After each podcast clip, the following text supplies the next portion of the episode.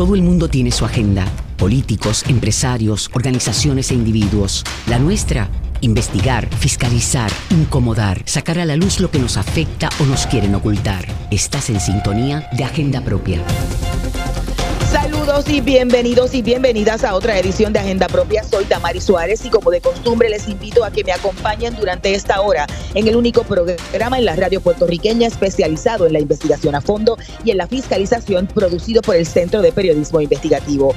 Hoy en nuestra agenda del día difundimos el tercer episodio de De Cerca, el podcast del CPI titulado La Ola del Desplazamiento. En él analizamos lo que ocurre en el mercado de bienes raíces desde la experiencia de los luquillenses que han visto transformado su entorno social y cultural con la venta de propiedades a extranjeros e inversionistas locales, que ha provocado, en breve le decimos. Además, hablaremos sobre las recientes movidas de dos proyectos legislativos sobre el acceso a la información y la protección de reportero. Al finalizar el programa hablamos con la organización Sembrando Sentido sobre los cambios que se hicieron a la ley de las alianzas público-privadas que ha provocado opacidad y menos rendición de cuentas en las APP ya aprobadas. Iniciemos agenda propia.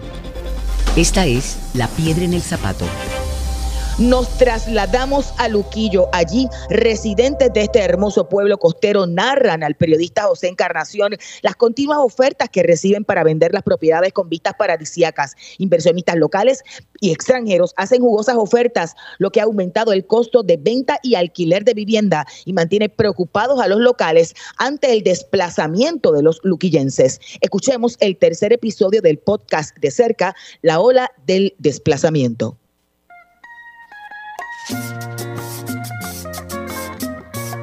Estás escuchando de cerca un podcast del Centro de Periodismo Investigativo.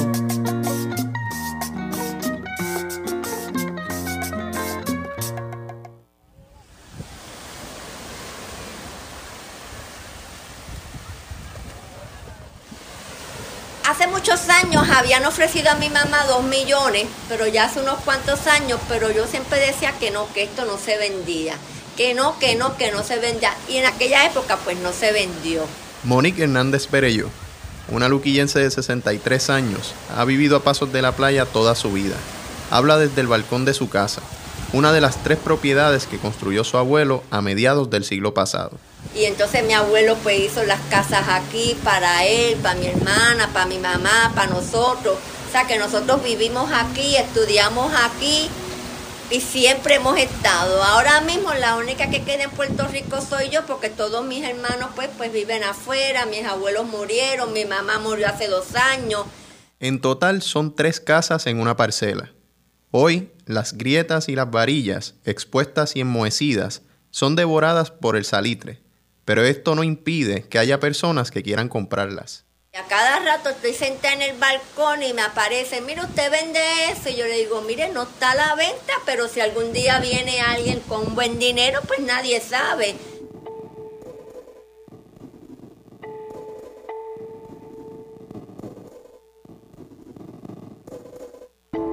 A Luquillo se le conoce como la capital del sol. Está en el noreste de Puerto Rico, a 40 minutos de San Juan.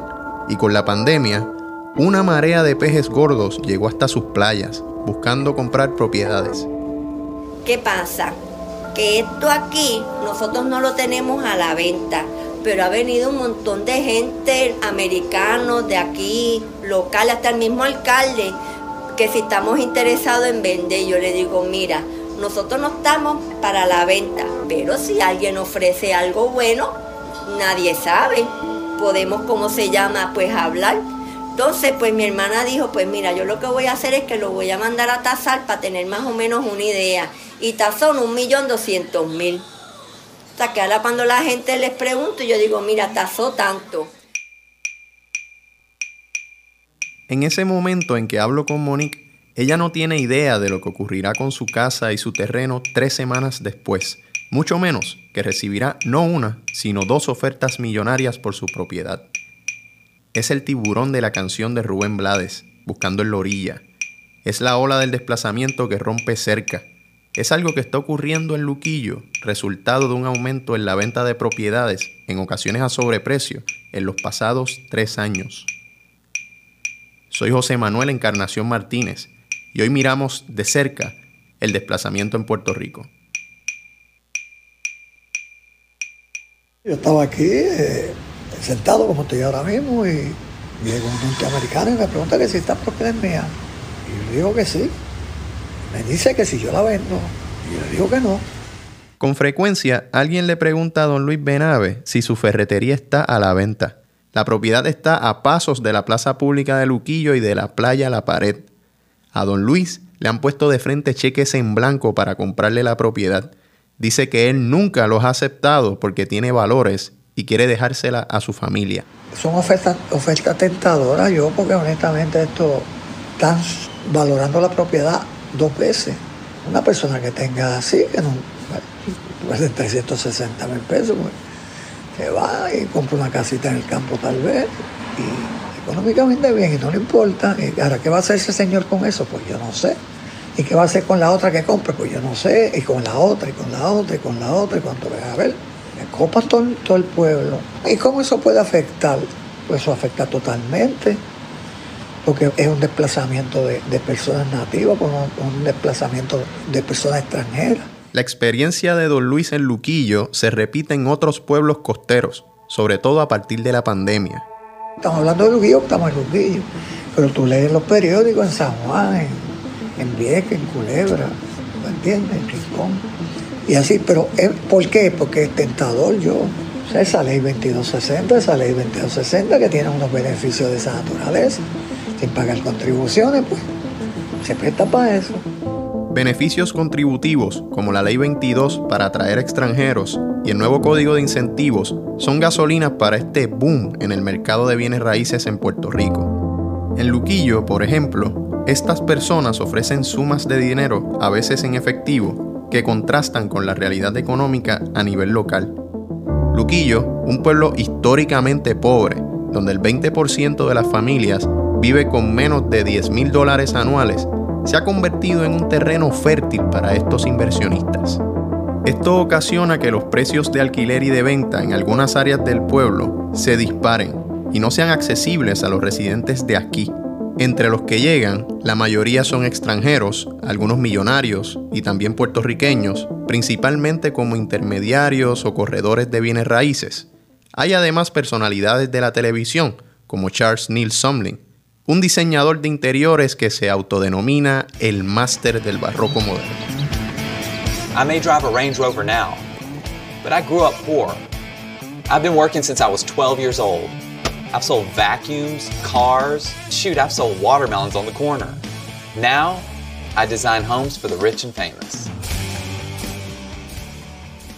Somlin es beneficiario de las leyes 2022 desde el 2018 tiene anunciada en Airbnb una casa ubicada frente a la playa La Punta de Luquillo a 1.526 dólares la noche. Tiene propiedades similares en Río Grande, todas mansiones que ofrecen una experiencia en el paraíso por no menos de 500 dólares la noche. En la misma calle frente a la playa La Punta, recién se puso en venta una residencia por 1.6 millones de dólares tras ser remodelada. Allí también se ubican dos de las nueve propiedades que tiene el Luquillo Lorian Bluet. Bluet es una corredora de bienes raíces de California, beneficiaria de las leyes 2022 y tiene varios negocios en Puerto Rico. Al menos cinco personas en el pueblo afirmaron que es dueña de hasta 16 propiedades en Luquillo. Pude confirmar nueve en el catastro digital. Llamé a Bluet varias veces, pero nunca respondió. El problema es que hay un pueblo que necesita vivienda y hay personas que necesitan un alquiler, pero un alquiler regular, no un alquiler a corto plazo, porque el problema es que es muy alto. Personalmente yo, si yo estoy en un proceso en, mi vida y necesito a, una casa para alquiler en el pueblo de Luquillo, yo no lo consigo, porque todas las casas pues están orientadas hacia el alquiler a corto plazo. La falta de vivienda y renta asequible es precisamente uno de los resultados del acaparamiento de propiedades que ha ocurrido en años recientes. Y en el caso de Luquillo, que tiene unas 10.400 unidades de vivienda, según el último censo, se le suma un aumento en la cantidad de propiedades de alquiler a corto plazo como Airbnb, según la plataforma AirDNA. El Centro para una Nueva Economía estimó que entre 3 y 7% de las viviendas en Luquillo son ahora de alquiler a corto plazo, uno de los 10 municipios con la proporción más alta. La gran mayoría están en Playa Azul, Costa Azul y La Pared, donde está la ferretería de Don Luis. Ahí es que el Estado, a través, en este caso el municipio el alcalde, es que tiene que estar pendiente a eso, porque él tiene como responsabilidad de, su pueblo, como jefe de, su pueblo, mantener una equidad de alquileres, donde verdaderamente los muchachos, o, yo, o, cualquier persona, puede haber una casa que puedan alquilarla, tan sencillo como es. Pero como la orientación es hacia el capital, el capital, el capital, pues todo eso se pierde y se va a perder si se, si se sigue así.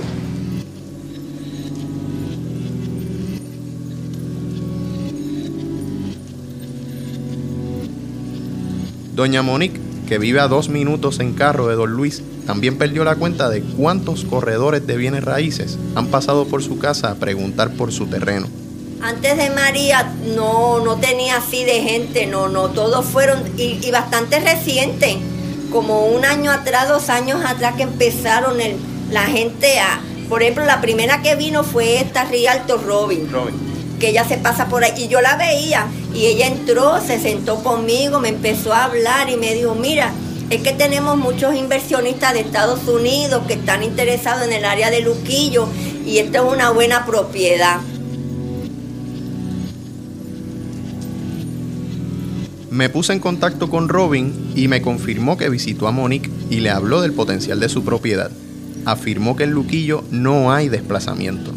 after Maria, there was all sorts of news articles that uh, property values in, in Puerto Rico were dropping like crazy, and I would get calls from people wanting to buy in the Luquillo Fajardo area, expecting that to be the case. Well, after Maria, our area, especially Luquillo, did not lose any value. It stayed the same.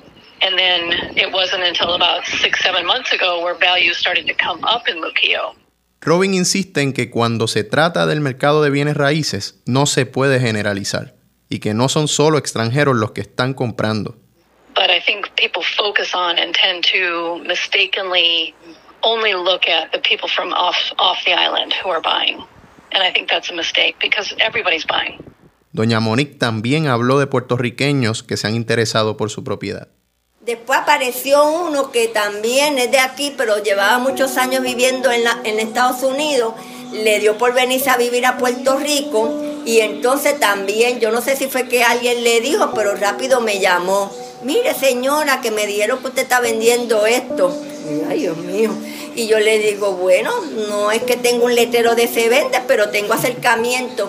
Ah, pues yo se lo quiero comprar porque yo no quiero que aquí vengan inversionistas de Estados Unidos a a querer comprar y hacer cosas aquí. O sea, que ese es antiamericano. Y yo le digo, y yo, pues mira, da la casualidad que tengo un americano que está interesado en comprar. Así es que si, si, si está interesado, se lo vendo. No, no, no, no se lo venda, me lo vende a mí. Y yo le digo, pues mira, si tú tienes el millón doscientos mil, ¿cómo? Y yo, pues, si tú tienes el millón doscientos mil, yo te lo vendo, porque eso es lo que me quiere pagar el americano uy, es que eso está fuera de mi presupuesto. Y yo, ah, pues mira, ya tenemos un problema. Un millón doscientos mil toletes. No muchos llegan ahí. Más allá de ser un terreno plano, con patio y vista privilegiada, la propiedad de Doña Monique es la puerta principal a Punta Bandera, un pedazo de costa virgen en Luquillo que se propone convertir en reserva. Precisamente detrás de los condominios Punta Bandera y Poza del Mar y de mi propiedad hay 17 cuerdas que son de los Valdés, lo de las cervecerías Medalla. Y ellos están locos por vender eso. El dueño de estos terrenos es la compañía Azure Development, que pertenece a Alfonso Valdés Acevedo, hijo de Alfonso Valdés III y nieto de quien en vida fundó Cervecera de Puerto Rico. Y recientemente, Valdés puso en venta las 17 cuerdas a sobre 7 millones de dólares, según pude ver en los anuncios de clasificados online. Claro, como eso ya es parte de un humedal y de otras cosas, pues se les ha hecho difícil y nosotros nos opusimos también. Y es que estos terrenos cuentan con todos los tipos de mangles y una gran biodiversidad. Son hábitats de tortugas en peligro de extinción y una barrera costera ante inundaciones, marejadas ciclónicas y tsunamis. Es por esto que Salvemos a Punta Bandera, una organización de la que doña Monique forma parte, se opone a la venta y desarrollo de estas tierras. Primero, por su valor ecológico. El plan de uso de terrenos del 2015 dice que el área de Punta Bandera es suelo rústico, especialmente protegido ecológico. Y además lo otro es la carretera, la única entrada y salida es la carretera que tenemos ahora. Y eso es imposible. Aquí los fines de semana, feriados o lo que sea, pues es mucho tráfico. Y entonces condominios que ellos piensan hacer de hasta mil apartamentos, pues sería una barbaridad.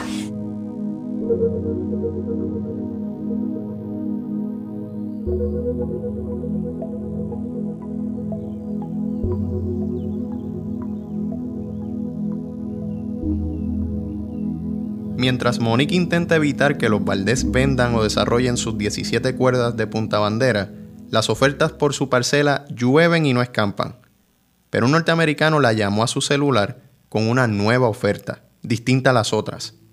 Monique se refirió a él con el nombre de William, y aunque hace 10 años ella y su familia rechazaron una oferta de hasta 2 millones de dólares, ahora comienza a pensarlo dos veces. Le dijo a William que la propiedad tasó 1.200.000 dólares y lo mandó a hablar con su hermana, quien está a cargo de los negocios de la familia, incluyendo el terreno. Así que habló con ella y le, y le dijo que estaba interesado. Volvió a llamar otra vez para venir a ver si podía chequear las casas por dentro para ver cómo estaba. Tú sabes, porque las casas, pues, esa no se abre, aquella es para los perros, como yo digo, la que yo uso es esta. Así es que vino. Y ahí fue que entonces me dijo que los Valdés lo llamaron ofreciéndole el terreno ese, a ver si lo quería comprar. El de, el de los 17 cuerdas. Y él le dijo, no, pero es que yo no estoy interesado y eso vale 7 millones. Y yo digo, no, no, y parece que este señor tiene chavo. Y él le dijo, no, no, yo lo que quiero es algo pequeño como lo que está en la esquina, que es la que me interesa. Al poco tiempo de esta visita, don William presentó su oferta por la propiedad de Monique, 1.2 millones de dólares, el precio de tasación. Monique tenía una decisión que tomar.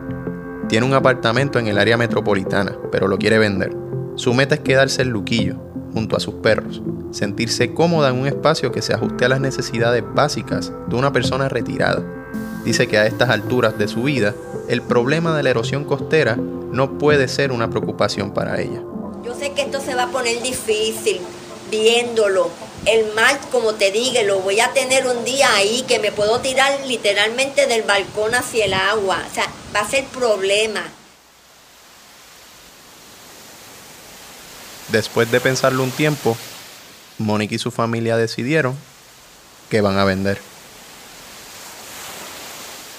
Ahí empecé a llorar, ya se me los nervios porque pensando, ay Dios mío, de verdad que voy a vender esto y ahora imagínate. Pero yo dije, pues me compro algo más pequeño en Luquillo, pero siempre me quedo en Luquillo, que esa es la idea que pienso hacer. Monique todavía procesaba su decisión de que iba a vender lo que fue su hogar desde que nació, cuando llegó una nueva oferta. Estaba en su balcón cuando se asomó otro norteamericano interesado en su propiedad. Yo sentado ahí vuelvo y me pregunta, yo digo, bueno, no está a la venta, pero vino una persona y nos ofreció lo mismo que tazo. ¿Y cuánto tazo? Pues mire, tazo tanto. Pues yo le ofrezco lo mismo. Y ahora mismo le puedo dar un cheque con un pronto. Y yo, espérate, espérate, un momentito en inglés. Es que tengo una persona que está primero y no sé.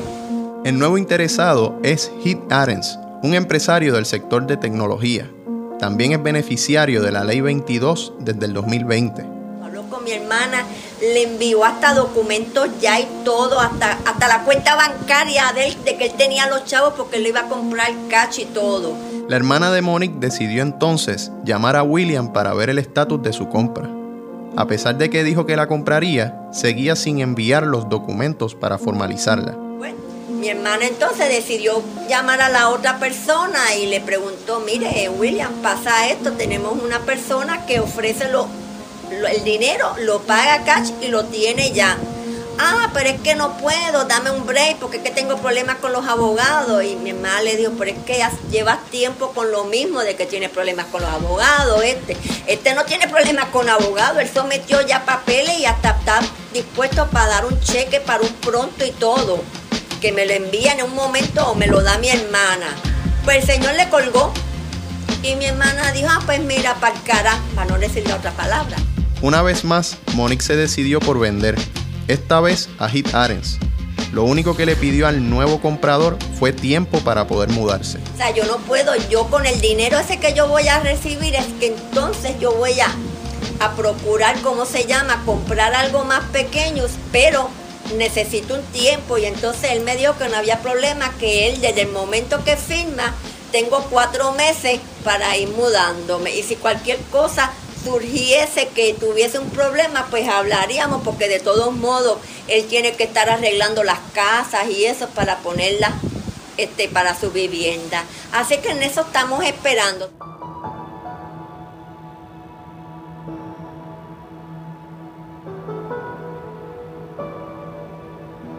Mientras se completa el cierre, Monique ya va buscando opciones en Luquillo en momentos en que el precio de las propiedades alcanza niveles nunca antes vistos. Así que está todo el mundo más o menos buscándome y, yo mirando, así que vamos a ver, pero me da pena, pero yo creo que ya, ya es tiempo de que un día de esto yo creo que me iba a encontrar con el mar ahí del balcón, podía, podía tirarme al agua.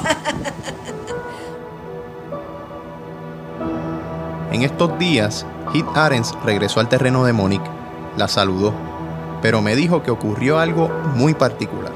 vino y me saludó, yo le digo, ¿qué tú haces por acá? Me dice, no, dando una vuelta con una gente ahí. Y da la casualidad que había uno, que no me acuerdo el nombre ahora, que supuestamente es un multimillonario de Estados Unidos, que es hasta el artista de cine, que compró hasta el, hasta el hotel SVW de Vieques pues que lo que lo compró y ha comprado dos o tres cosas. Ahorita más Brock Brooks, algo así. Brock Pierce. For those that don't know me, I live in Puerto Rico. I've been down there for about three and a half years. And so Puerto Rico, like Miami, offers an incredible quality of life combined with tremendous opportunity. But what drives me is impact. You know, it's an, opportunity to positively impact the lives of others. Ese es Brock Pierce, mientras promociona a Puerto Rico en un evento en Miami en el 2021. El magnate de las criptomonedas se ha convertido en símbolo de los incentivos que ofrece Puerto Rico, especialmente los de la Ley 22, ahora llamada Ley 60 there's, there's economic incentives on top of incentives on top of incentives because the place is in need of a lot of economic de- development. It needs to bring in a lot of foreign or outside investment. And we're seeing it. Cuatro años después, Pierce es dueño de propiedades en la isla municipio de Vieques y compró un complejo turístico frente al lago Carite en Guayama, el antiguo Museo del Niño y el monasterio de la calle del Cristo en el viejo San Juan. La Asamblea Municipal de Luquillo limitó el desarrollo de proyectos en Punta Bandera. Tienen que ser ecoamigables. Y Monique dijo que le advirtió esto al comprador Heath Arens, luego de que éste supuestamente le dijera que estaba con Brock Pierce y los Valdés haciendo un tour por las 17 cuerdas de Punta Bandera.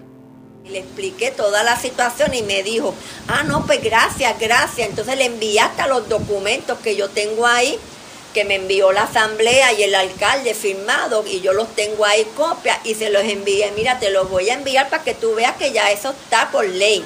O sea, ellos no tienen permiso para nada para construir. O sea, que no te pongas a invertir porque vas a tener un tremendo problema. En estos días, Mónica está en el proceso de terminar los trámites para cerrar la venta de su propiedad a Heath Arens Surfear la ola del desplazamiento se vuelve cada vez más difícil.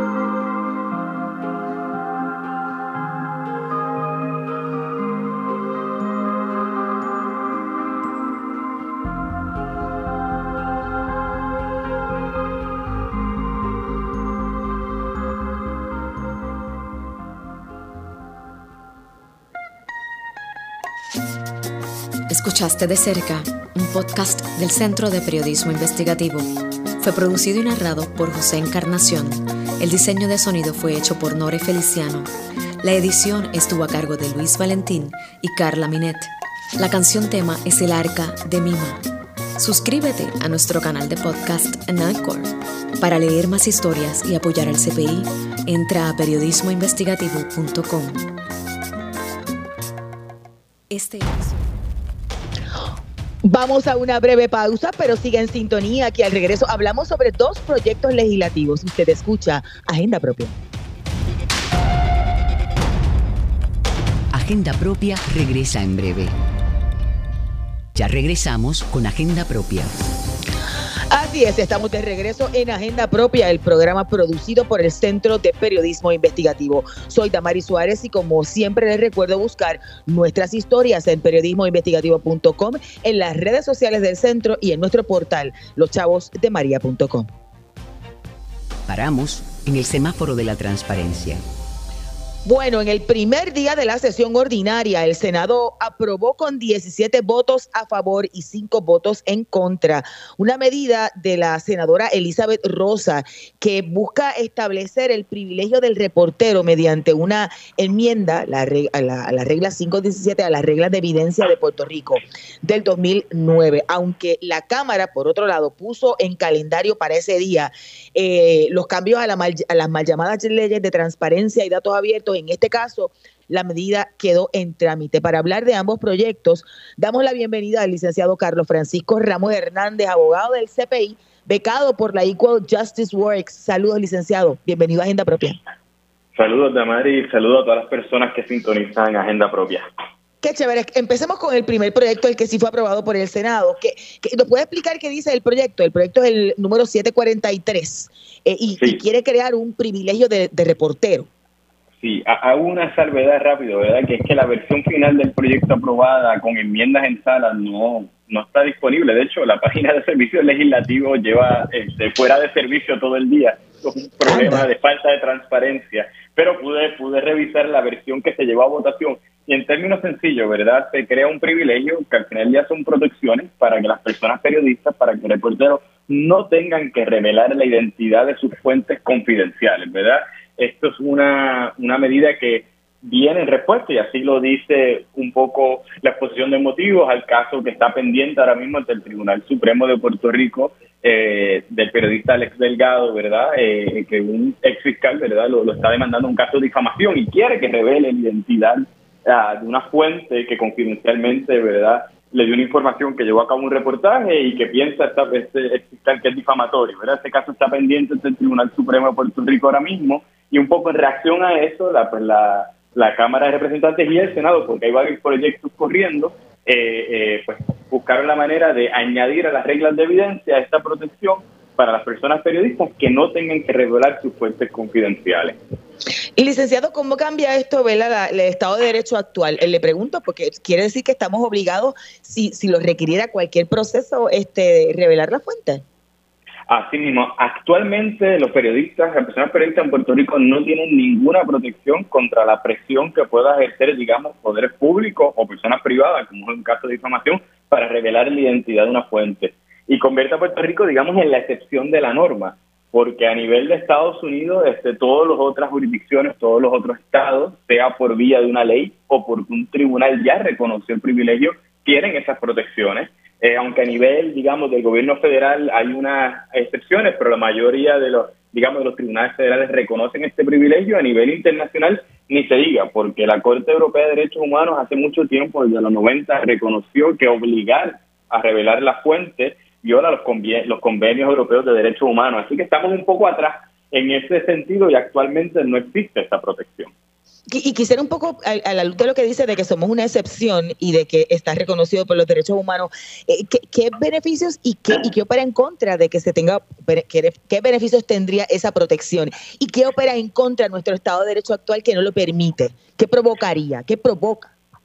Bueno, en términos generales, eh, las protecciones a las fuentes, ¿verdad? Protege la autonomía y la independencia de la función periodística, tanto en su labor investigativa como los procedimientos investigativos cuando se está investigando al gobierno, ¿verdad? Es, es librar de presiones, digamos, a, a un periodista que, que tenga que obligara, eh, digamos, este, cuando, esto lo puedes explicar quizás tú más que yo, ¿verdad? Pero un contrato verbal que uno hace con una fuente, protegiendo su identidad, que muchas veces pueden ser eh, personas que tienen miedo, que este, si sale público que ellos son la persona que, que revela esa información y, y en la historia, en la historia del periodismo moderno, este, las fuentes confidenciales han sido importantísimos para revelar escándalos de corrupción, el más famoso en Estados Unidos, el caso de Watergate, así llegó por un informante confidencial y eso terminó en la renuncia del presidente Nixon. Y tan reciente en Puerto Rico como en el verano 2019, eh, el chat de Telegram que estuvo haciendo previo investigativo llegó también por una, por una fuente confidencial, así que es,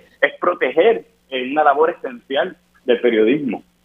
Y, y abono un poco con lo que dices, por ejemplo, el asunto del, del no solamente el, el, chilling effect, el efecto de, congelar a una persona, de decir, bueno, si, si no tengo protección alguna y al final alguien va a un tribunal y lo obligan al periodista, yo, yo no voy a decir nada. Entonces eso redundaría en que no se conozcan posibles casos de corrupción de personas que saben que está ocurriendo, pero que temen por ser, que, de, que su, su, identidad sea revelada por, obviamente, posibles consecuencias. Este, licenciado. Sí. No, no, sé si iba a decir algo. No, no, no, no, no, no, que estoy de acuerdo con lo, con lo que acabas de mencionar, eso es esencial. Y, y, ahí le, y le voy a preguntar, porque, porque el proyecto no sé si es lo mismo que lo que le llaman en otros lugares la ley escudo. ¿Este es el proyecto de ley escudo o eso es otra cosa?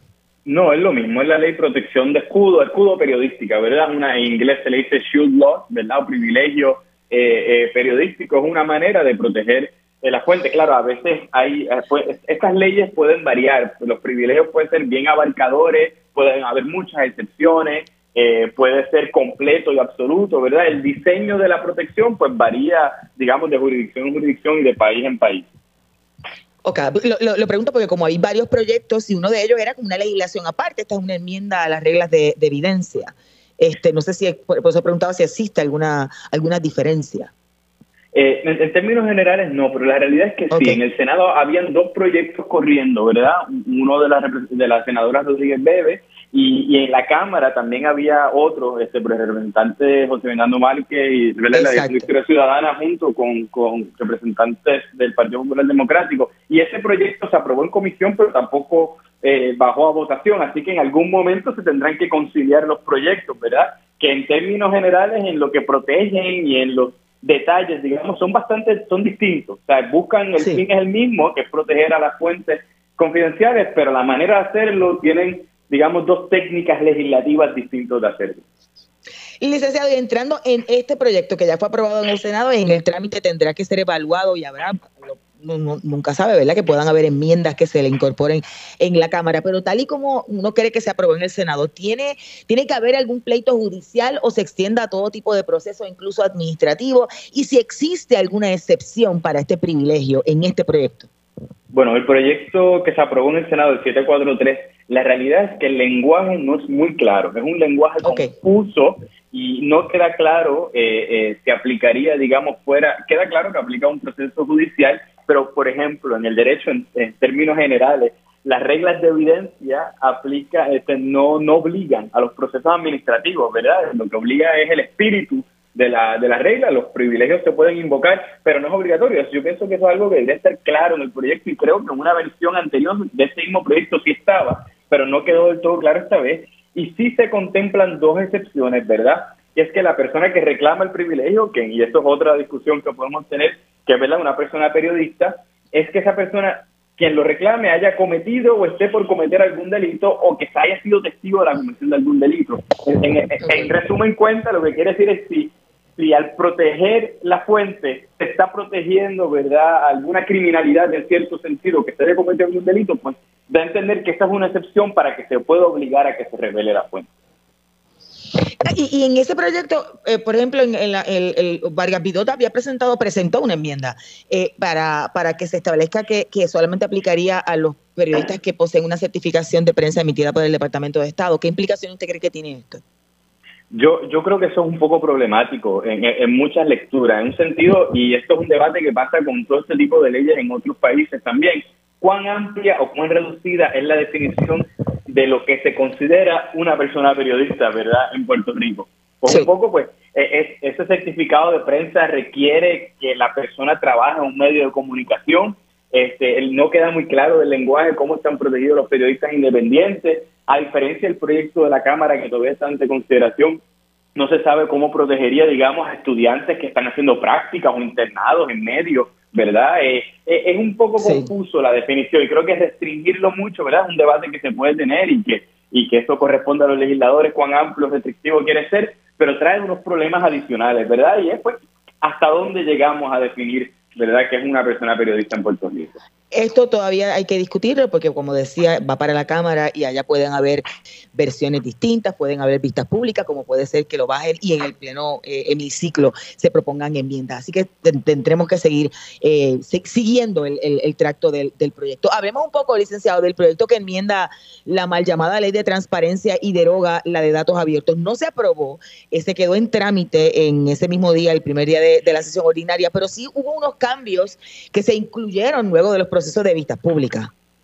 Sí, eso es correcto. Es, correcto. Es el, el proyecto de la Cámara 1303 que busca derogar la ley de datos abiertos, incorporar partes importantes de esa ley de datos abiertos a la ley de, de transparencia y acceso a la información. Y me atrevo a decir, por ejemplo, tú y yo estuvimos juntos en las vistas públicas. Yo creo que la mayoría de las, de las digamos, de las recomendaciones y las enmiendas propuestas tanto por el Centro Investigativo como de la AFRO, como otros gremios, fueron acogidas como parte del proceso de, la evaluación del comisión y, y, se ha mejorado, se ha mejorado muchísimo la, de, la versión original que había el proyecto. Hay mayor claridad, por ejemplo, a las excepciones, a la divulgación de información pública, eh, a la publicación proactiva, había unos problemas con ciertas definiciones entre datos públicos, información pública. Entonces fue mejorando, quedan cosas por mejorar eh, y así hay, varios elementos de, del proyecto de ley que mejoraron, pero claro, hay que ver, al igual que se llegan enmiendas en sala, a ver cuál es la versión final, cuál es el apoyo amplio que tiene y una vez está aprueba en Cámara, pues habría, que evaluarse por completo para ver si en efecto, ¿verdad?, eh, va a fortalecer de lleno el derecho constitucional de acceso a la información pública en Puerto Rico.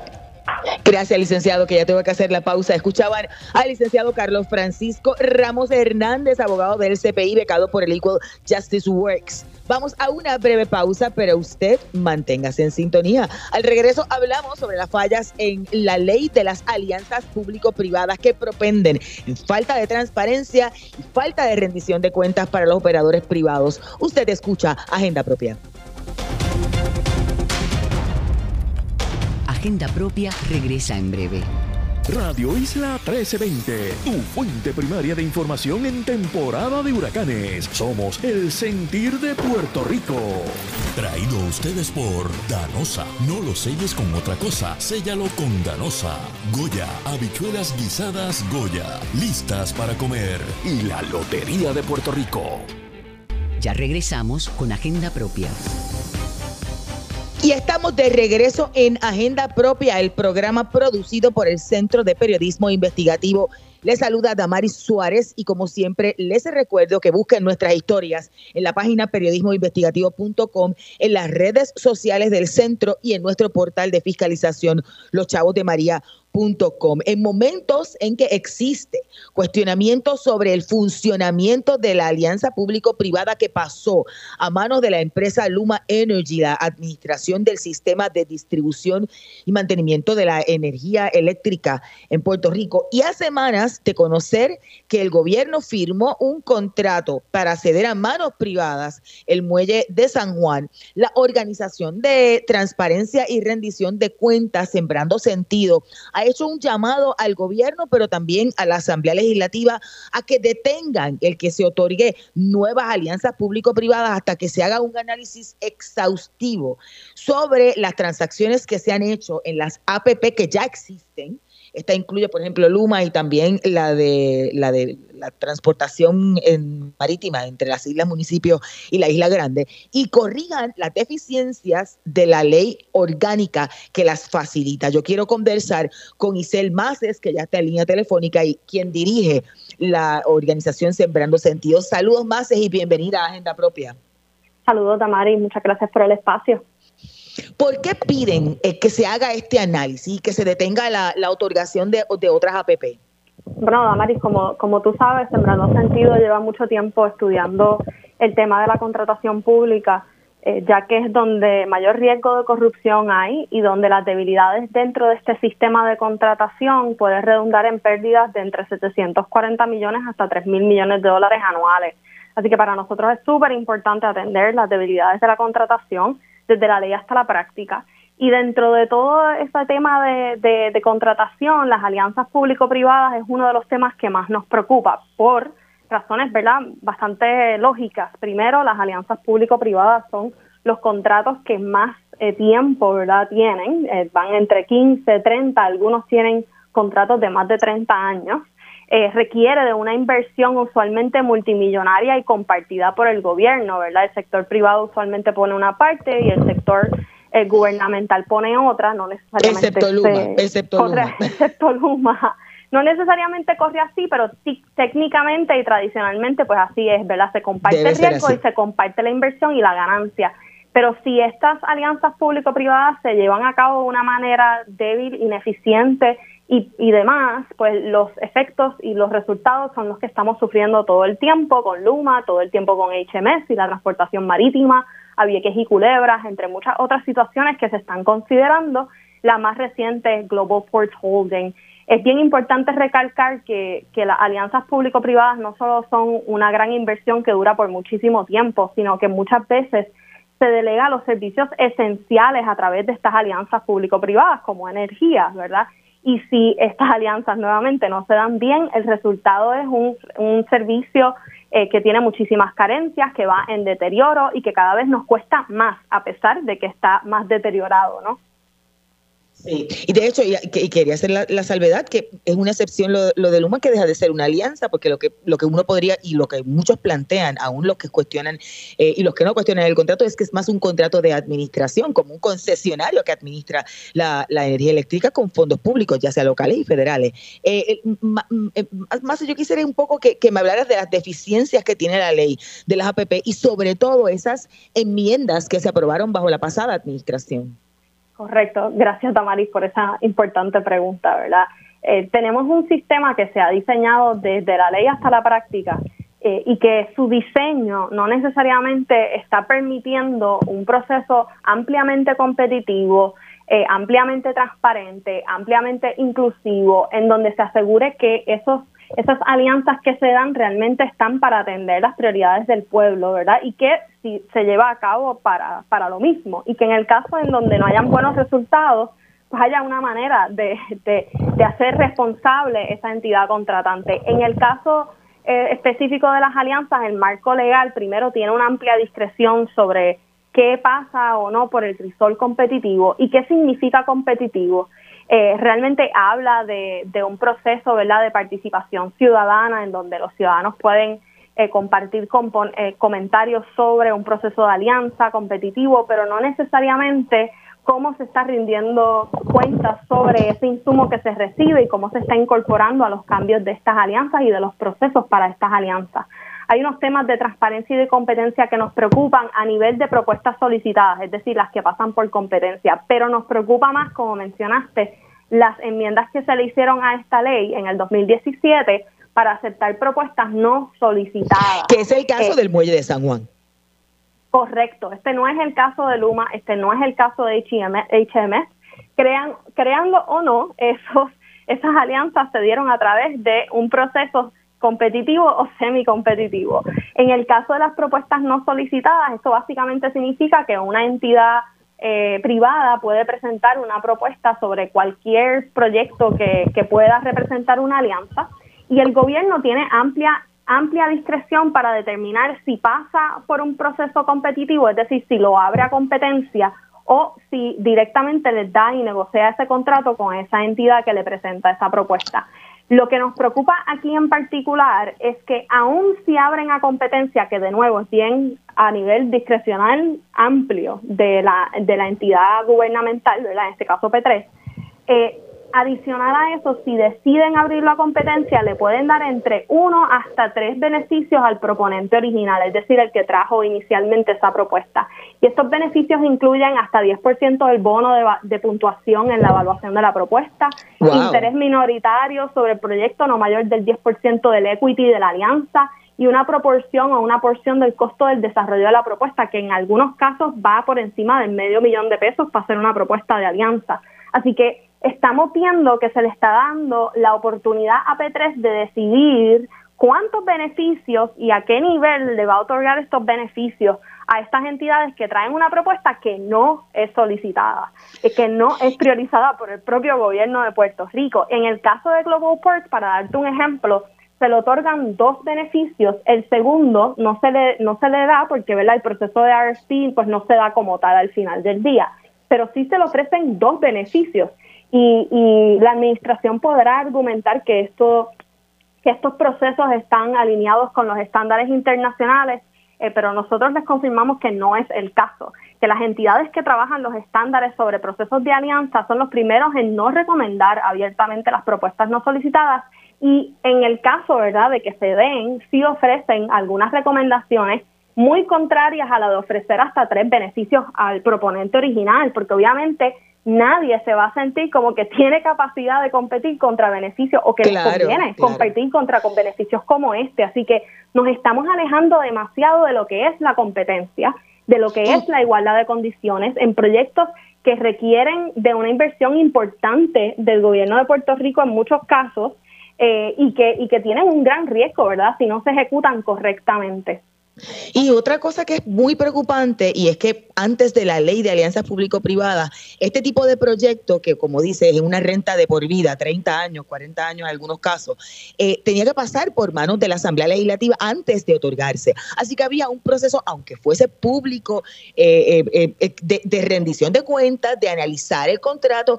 En este caso de las alianzas, más es literalmente el, el pueblo no conoce de las interioridades de la negociación hasta que se otorgó el contrato Correcto, de hecho nosotros en, en, la página, en la misma página de P3 solo, solo podías encontrar la información del, de la deseabilidad del proyecto, la conveniencia del proyecto, la solicitud de cualificaciones y realmente más nada, ¿verdad? La publicación de, de la oportunidad que se publicó en, en, en El Vocero y El Nuevo Día, cosa que tampoco entiendo, ¿verdad? Porque estamos buscando licitadores que tengan capacidad de invertir y no es que en Puerto Rico no existan licitadores con esa capacidad, pero obviamente vamos a buscar la mejor oferta, así que se debe también promulgar y publicar en, en medios internacionales para que nos lleguen los mejores postores en todos los sentidos. Eh, así que tienes todas estas dinámicas y como tú acabas de decir, al final del día la legislatura tampoco tiene eh, tiene tiene derecho aquí de, como quien dice, opinar, más allá de querer enmendar la ley y que, que para nosotros urge nuevamente hacerlo.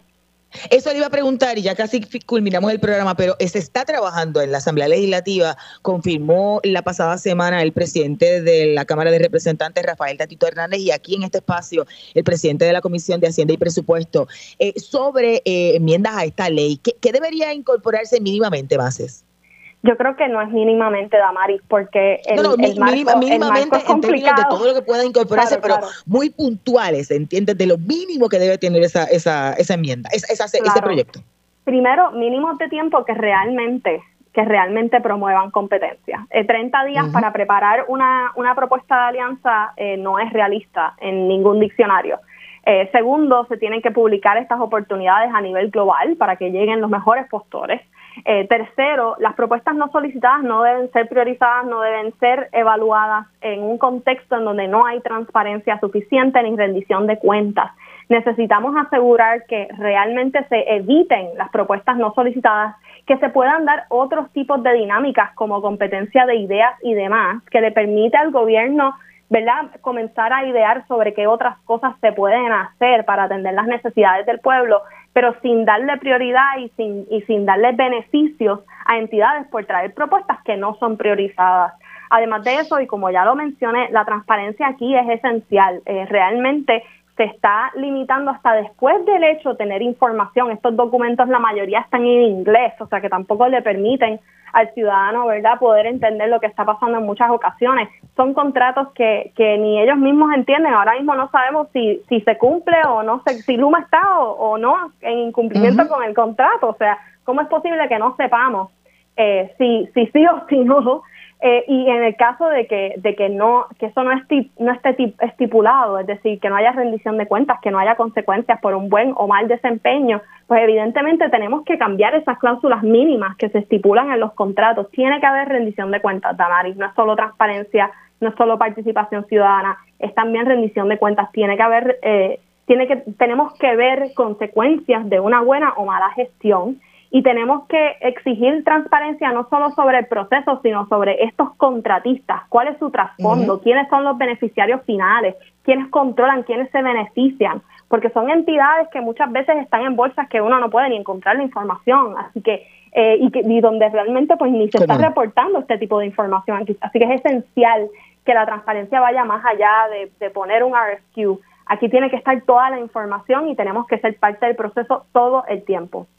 Gracias. Escuchaban a Isel Macés, directora ejecutiva de la Organización de Transparencia y Rendición de Cuentas, Sembrando Sentido. Hemos llegado al final de esta edición de Agenda Propia, así que les recuerdo buscar todas nuestras historias en periodismoinvestigativo.com y allí suscribirse a nuestro boletín para que reciban en su correo electrónico nuevas investigaciones y contenidos.